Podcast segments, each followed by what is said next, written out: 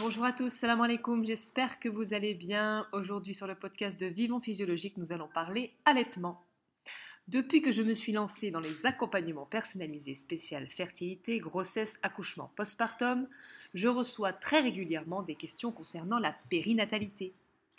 Mais les questions qui reviennent le plus souvent sont des questions autour de l'allaitement donc. Ah, l'allaitement maternel, si naturel, si complexe à la fois. Naturel car c'est effectivement la seule et unique nourriture physiologique de bébé, et donc nourriture parfaitement adaptée à ses besoins, pendant les premiers mois de sa vie. Complexe, car notre société industrielle agroalimentaire surtransformée nous a fait oublier notre bon sens, et que pour beaucoup, l'allaitement peut sembler compliqué, voire dangereux. Si, si, on me l'a déjà dit, quand j'ai refusé les compléments de lait artificiel parce que mon, mon lait n'était pas assez nourrissant, soi-disant.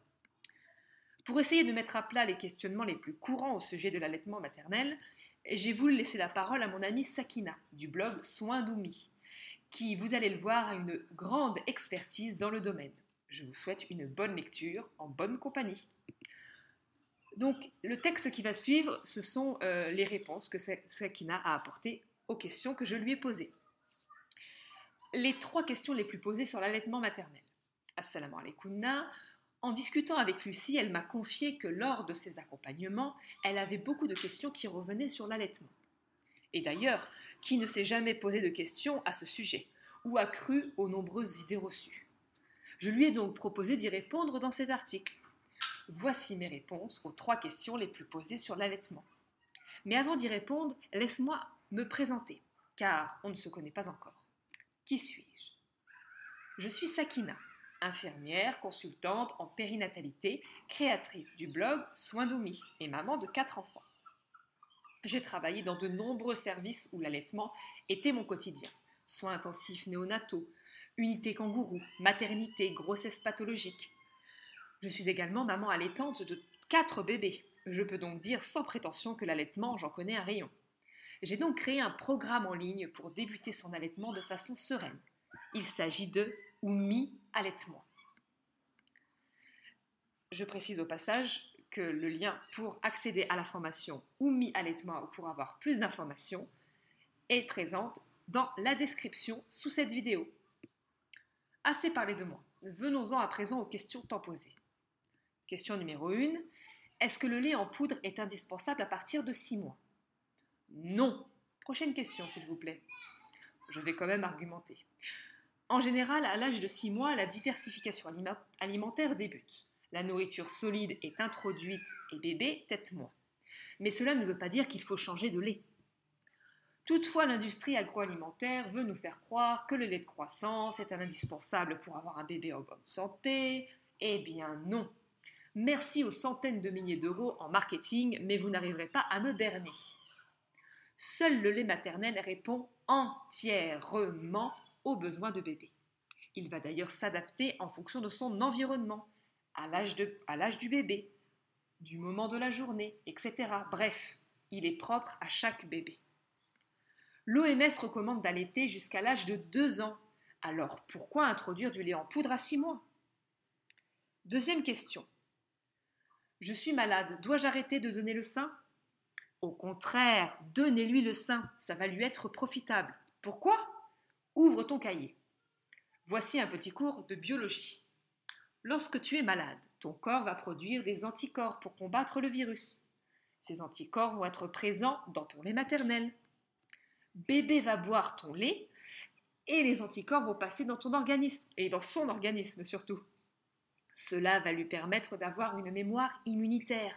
Si le virus l'atteint, il a déjà de quoi le combattre grâce aux anticorps qu'il a absorbés. D'ailleurs, les études le prouvent, les enfants allaités souffrent moins d'otite, d'affections respiratoires ou encore d'asthme.